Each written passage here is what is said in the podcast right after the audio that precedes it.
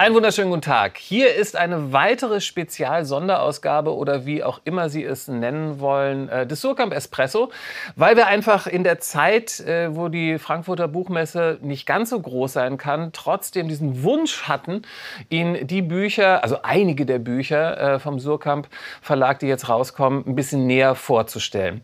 Heute schauen wir aufs Programm vom Surkamp Taschenbuch zusammen mit Herrn Hörning und Herrn Lörsch. Guten Tag. Hallo, guten Tag. Herr Lörsch, beginnen wir mit dem Buch, äh, das Sie mitgebracht haben. Burak Yilmaz, Ehrensache. Der Autor ist in Duisburg aufgewachsen, hat da ja, so einiges durchlebt. Also Gymnasium, Universität, Koranschule auch. Wer ist dieser Mann? Ja, Burak Yilmaz ist äh, ein junger Mann, der in erster Linie sehr viele Erfahrungen mit, mit, mit Diskriminierung, mit Hass, mit, mit Ablehnung erfahren hat. Also das fing an als äh, Sohn einer türkisch-kurdischen Familie im postmigrantischen Milieu in Duisburg-Marxloh. Dort sind die Nachbarn, die, die ausgrenzen, die ihn beleidigen, mhm. die, äh, äh, ja, die ihn wüst beschimpfen. Das geht dann weiter in die Grundschule mit der gymnasiale Empfehlung. Er schafft es dann auf das Gymnasium und lernt dort irgendwie eine andere, eine andere Form der, der Ausgrenzung und der Ablehnung kennen er, er geht, äh, äh, also das ist ein katholisches Gymnasium, da mhm. lernt er die, die, die Töchter, die Söhne von, von Anwälten kennen, von Ärzten und, und ist da in einem ganz anderen Milieu, geht aber gleichzeitig auch auf eine Koranschule, wo er, wo er in den islamischen Glauben eingeführt wird und dort aber auch Hass, Hass predigen, Hass auf mhm. Israel, Hass auf die Juden wahrnimmt. Und dann geht, geht diese, ja, diese, diese dieses Leitmotiv über in seiner Arbeit als, als Pädagoge in einem Jugendzentrum, wo er mit muslimischen Jugendlichen äh, arbeitet und äh, ihm auch Judenhass begegnet von 14-, 15-jährigen Jugendlichen. Und wie versucht denn dieser Mann so ja, diese ideologischen Mauern einzureißen? Ja, das ist im Grunde, äh, also es gibt dieses eine zentrale Projekt, das ist, dass er mit diesen Jugendlichen mhm. Fahrten nach Auschwitz übernimmt. Also er packt diese Jugendlichen ein, die im Hintergrund libanesisch, syrische, tunesische Wurzeln haben, die äh, gewisse Vorstellungen, Feindbilder, Ablehnungen, Stereotype im, im Kopf haben, die gleichzeitig aber auch Teil äh, Deutschland sein wollen. Die mhm. hadern mit ihrer Identität äh, als Einwanderer in, in Deutschland und verfrachtet sie an diesen Ort, an diesen neuralgischen Punkt der deutschen Geschichte. Und dann mhm. plötzlich ist natürlich äh, das ganze Spiel um Zugehörigkeit, um wer sind wir, wer sind die, ist plötzlich auf den Kopf gestellt. Und da äh, öffnet sich, öffnet sich eine, eine Schneise für, ja, für, für, für eine neue Form von Zugehörigkeit und für, mhm. für Aufarbeitung und für Biografiearbeit. Herr Hörning, äh, Ihr Buch, das Sie mitgebracht haben, oder eins der vielen Bücher, das Sie mitgebracht haben, äh, kommt von Grit Lemke. Ähm, Kinder von Heu. Als ich diesen Titel gehört habe, dachte mhm. ich, Kinder von Heu, das ist eine Fantasy-Welt. Mhm. Heu ist irgendwie ein Planet, da gibt es komische Drachen und so. Ja. Und dann muss ich feststellen, ist nicht so. Heu ist einfach eine Abkürzung von Hoyerswerda. Ganz genau. Für viele von uns auch eine unbekannte äh, Welt. Ähm, also welche, in welche Welt tauchen wir da? Also eigentlich tauchen wir da ein in eine Welt, die wie untergegangen ist, die es eigentlich so nicht mehr gibt. Mhm. Das ist ja eine Planstadt, die in der Mitte der 50er Jahre in der Lausitz ähm, ähm, sozusagen richtig äh, aus dem Boden gestampft wurde und äh, wo sozusagen der Tagebau, die Schichtbusse den, den mhm. Takt der Stadt bestimmten. Ähm, das ist diese Geschichte, die ähm, Gret Lemke erzählt, aber sie erzählt eben auch die Geschichte der Kinder von heute, nämlich ihre Geschichte und die Geschichte ihrer Generation, der Kinder, die dort aufgewachsen sind. Und das Erstaunliche für mich war dann, als ich ähm, las, dass diese Kindheit geprägt war von Glück, von Freiheit, Abenteuer, äh, von Geborgenheit, von einem großen Zukunftsversprechen. Es war, ähm, habe ich zum ersten Mal gelesen, ähm, sozusagen so eine ähm, äh, übrigens keine, keine nostalgische Geschichte, sondern tatsächlich eine, das, der, der schreibt eine kritische ähm, Liebende ähm, der, der, der, DDR. Das ist eine, was sie eben erzählt und unter anderem dann auch, wie sie ähm, in der Kulturszene um, um Gundermann ähm, ähm, sozusagen sozialisiert wird. Sie hat übrigens vor zwei Jahren auch einen Film über äh, Gundermann gemacht. Und äh, sie erzählt dann natürlich von 1989, von der Wende, äh, von Massenentlassung und dann von dem sozusagen von dem großen Sündenfall der Stadt, beziehungsweise von diesem Schockmoment der deutschen mhm. Geschichte, als äh, Neonazis ähm, Vietnamesen ähm, sozusagen durch die Stadt hetzten, ähm, zu, zu, zu, den äh, ähm, Wohnungen der äh, äh, Vertragsarbeiter aus Mosambik äh, mhm. gehen und, die, äh, und Scheiben einschmeißen und dann sozusagen eine Woche lang äh, dieses Haus belagern und eben auch ähm, Bewohner von Hoyerswerda äh, dabei stehen, manche sogar klatschen. Äh, Politik und mhm. äh, äh, Polizei völlig, sind völlig hilflos und können sich gar nicht anders mehr helfen oder wissen sich nicht mehr anders zu helfen, dass sie die sozusagen die, die, die bedroht werden, werden die Opfer aus der Stadt schaffen. Das ist das, was sie erzählt. Sie erzählt aber dann eben auch, was danach passierte, nämlich, dass die, äh, dass, dass die Neonazis meinten, gewonnen zu haben und auf einmal dann, also es passierte dann Rostock, Lichtenhagen, Solingen, Mölln mhm. äh, und in Hoyerswerda ging es dann so weiter, dass dann eben alles, was linksliberal aussah oder vielleicht auch nur lange Haare hatte, äh, verfolgt wurde, sodass es da einen richtigen Braindrain in dieser Stadt äh, gab. Davon erzählt sie und äh, ich sage immer, sie erzählt es, aber das mhm. stimmt nicht ganz, weil sie erzählt das, es erzählen viele. Ähm, da ist sozusagen ein Chor der Stimmen von Zeitgenossen und von Protagonisten aus der Zeit sozusagen eingeflochten, sodass wir eine richtige, ähm, sehr multiperspektivische ähm, Oral History mhm. haben, die wahnsinnig authentisch, lebendig, zugänglich wirkt. Also das ist wirklich eine große Kunst in diesem, in diesem äh, Buch, dass sie uns das ganz, ganz, ganz nahe bringt. Also man, man ist nicht nur Beobachter, man Überhaupt kommt richtig äh, ran. Man, man, man, kommt richtig ran und was, äh, das hat auch was, ein bisschen was mit ihrem Schreiben zu tun, weil sie hat so eine sehr sense, sensualistische Prose, würde ich es nennen, sehr sinnlich. Man ähm, hört den Dialekt, man hört den Takt der Stadt, man riecht äh, sozusagen die Braunkohle, mhm. schmeckt sie fast auf der, auf der Zunge. Das ist total äh, irre, wie sie das so verdichtet, dass wir mittendrin sind. Kommen wir zu Kamala Harris, äh, ein, ein, Buch von Marie Astrid Langer. Ähm, wie nah kommen wir, nachdem wir Hoyerswerda, wie wir gerade gehört haben, mhm. sehr, sehr nah gekommen äh, sind, wie nah kommen wir Kamala Harris? Ja, so nah wie möglich, würde ich sagen. Also äh, Marie Astrid Langer, das ist die äh, Auslandskorrespondentin der NZZ. Sie lebt schon lange Jahre in Kalifornien, mhm. im Silicon Valley, ist, und hat da den Aufstieg von Kamala Harris begleitet. Ja, sie hat alle, äh, also diese, diese verschiedenen Stationen miterlebt. Sie hat dann auch für das Buch äh, Weggefährten, äh, äh Wahlkampfleiter, äh, Familienmitangehörige interviewt mhm. und so ein, ein, ein gesamthaftes Porträt dieser Person äh, zusammengestellt, das lange, das lange zurückgeht, also das vor den tatsächlichen, ja, diese, diese Aufmerksamkeitsexplosion, als sie mhm. Vize ja. Präsidentin wird das lange vorher an, ansetzt, und zwar bei den, bei den Eltern, bei ihren Eltern, der, der Vater aus Jamaika eingewandert, die Mutter aus Indien, und erzählt, was, wie sie sozialisiert ist, was für Werte vermittelt wurden, was wichtig war in ihrer Kindheit, wo sie zur Universität gegangen ist, wie sie ihre politischen Überzeugungen gebildet hat, in welche ja, Fallen sie getreten ist, was sie falsch gemacht hat und was sie, für was sie steht und was für eine Person sie ist.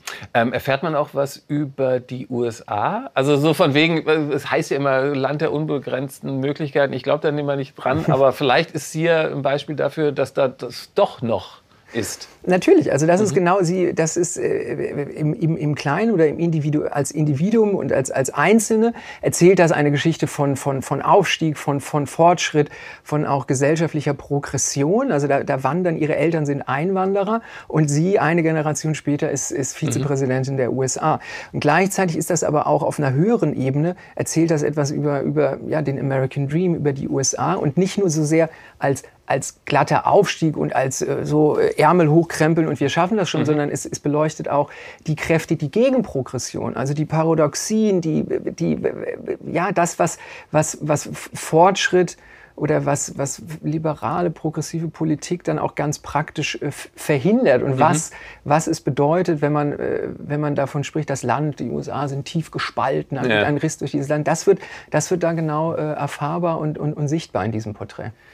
Für das nächste Buch, Herr Hörning, gehen wir äh, in den Himalaya. Ja. Äh, also äh, dort Nepal, Indien, Tibet, Bhutan, mhm. überall hin. Dort hat sich nämlich eine norwegische Autorin hin mhm. aufgemacht. Hoch oben, so heißt dieses Buch. Ja. Eine Reise durch den Himalaya. Und ich war ja ganz beruhigt, dass es da nicht um die eigene Erleuchtung ging.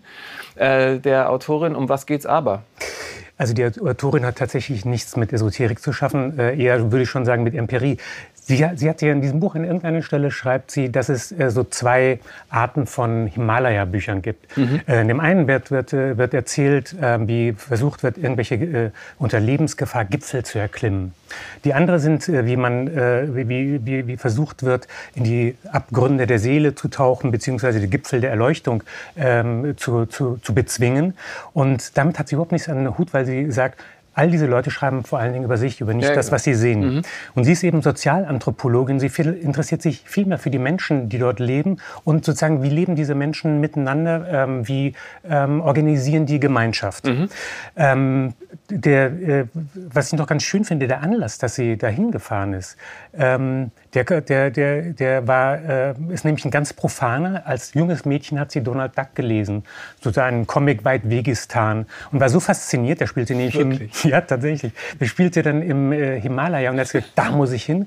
Und da ist sie dann auch mit 19. das, so, sowas hat Mickey Mouse noch nie geschafft. Richtig. Ja. Und da ist sie mit 19 hin mit ihrem schwedischen Freund und sagte dann, naja, danach, ähm, ich war auch eigentlich mehr mit mir beschäftigt und mit ihm ja, und mhm. habe eigentlich davon nicht so richtig mitbekommen. Und ist dann eben 16 Jahre 2018 ähm, 16 Jahre später eben nochmal dorthin mhm. gefahren und hat dort eine einjährige Reise gemacht. Und sie hat ein besonderes Augenmerk auf die Frauen dort oh in ja. der Region. Oh ja, das ist, das ist wirklich, ähm, die, muss man sagen, die beeindruckendsten Passagen sind tatsächlich über Frauen. Mhm. Also sie spricht da mit Nonnen, mit Tänzerinnen, mit Prinzessinnen, mit Astrologinnen, mhm. selbst mit lebenden Göttinnen. Das Buch endet ja auch äh, sehr schön ähm, im Königreich der Frauen. Das ist in, wer es wissen will, im Südwesten von China beim, mhm. äh, bei einem Volk.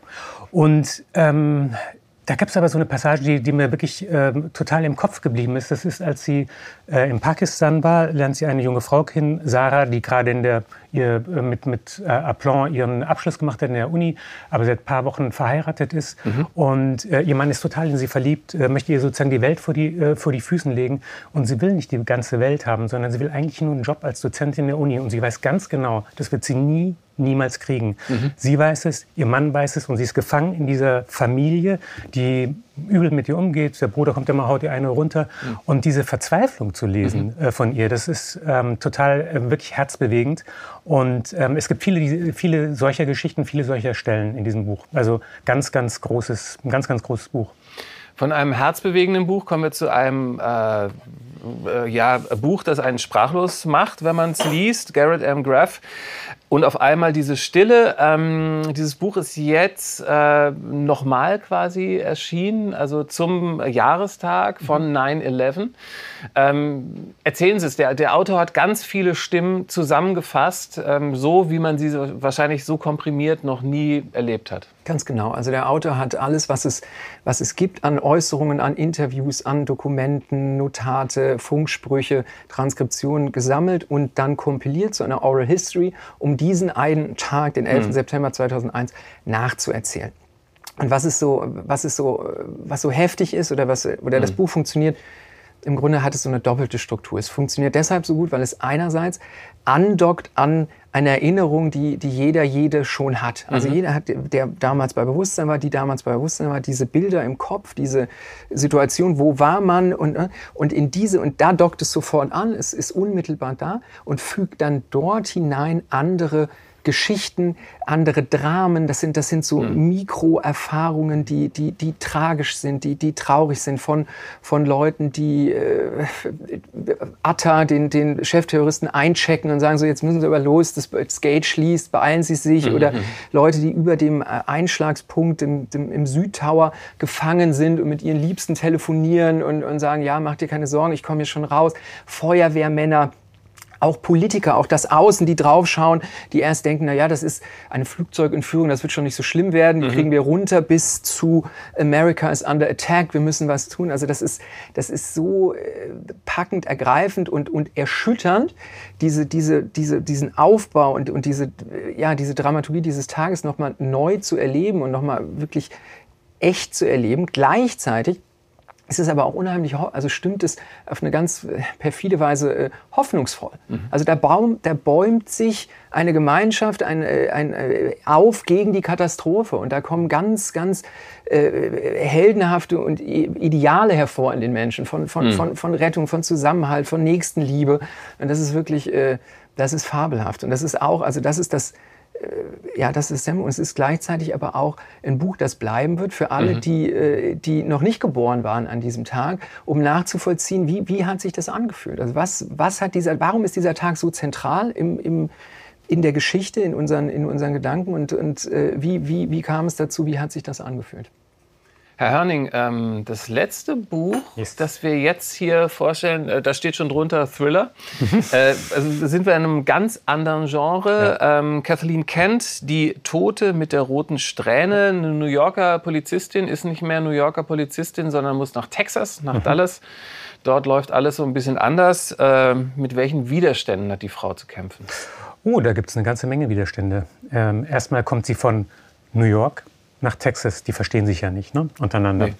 Und äh, dann ist sie eine Frau, Sie ist eine sehr taffe Frau, sie ist eine sehr gute Polizistin ähm, oh, und sie ist lesbisch. Und das in diesem mhm. stockkonservativen ähm, Texas, mh, hm, da hat sie es echt nicht leicht. Das Problem ist allerdings ähm, erstmal beruflicher Art, weil sie hatten, ähm, sie leitet zum ersten Mal einen Einsatz und der geht wirklich gründlich schief. Ähm, sie wollen Dealer verhaften äh, vom mexikanischen Kartell. Äh, es werden Kollegen angeschossen, der Bo äh, Boss des Kartells kann fliehen. Mhm echt großer Mist. Ähm, wenig, wenig, später bekommt sie dann ähm, in einem schönen Päckchen, schön verschnürt, den Kopf dieses äh, Drogenbosses. Oh. Und als ob das noch nicht reichen würde, steht dann, ist dann eben kurze Zeit später findet sich eine rote Strähne auf ihrem Bett, die irgendjemand dort drapiert hat. Sie selber ist aber auch, glaube ich, rot. Genau, genau. Das ist, genau. Nämlich, ist nämlich auch ganz wichtig. Sie, ja. die, äh, sie hat nämlich äh, rote Haare und damit kommt eine äh, also feuerrote, tizienrote Haare, wie mhm. das mehrmals in diesem Buch heißt. Und äh, da kommt eine neue Dimension ins Spiel bei diesem Buch, nämlich ähm, es hat so eine wirklich, muss man sagen, ziemlich durchgeknallte, äh, radikal religiöse, äh, dennoch meth-dealende äh, Hinterwäldler-Sippe äh, auf sie abgesehen, die äh, im, irgendwo im, im, Alten Testament gelesen haben, äh, man kann, könnte mit einer rothaarigen Jungfrau, ähm, glauben Sie, es sei eine Jungfrau, weil sie ist ja lesbisch, könnte man ein, ein neues Geschlecht zeugen. Und jetzt soll sie konditioniert werden. Und da kann man nur sagen, da haben sie echt ähm, sozusagen die Rechnung ohne Betty gemacht. Herr Hörning, hoffentlich haben Sie jetzt nicht zu viel verraten. Ah, nee, gut. Ich sage Ihnen, da sind wir, wir sind, ich habe nur das erste Drittel erzählt. okay, alles klar. Herr Losch, Herr Hörning, vielen, vielen Dank, dass Sie da waren. Sehr ähm, gerne. Und natürlich auch vielen Dank, dass Sie diesmal dabei waren. Ähm, die ganzen Surkamp Espressos können Sie selbstverständlich nachschauen, auch die jetzt relativ neuen, die Speziale zur Buchmesse in Frankfurt. Äh, wir bedanken uns und sagen Tschüss. Tschüss.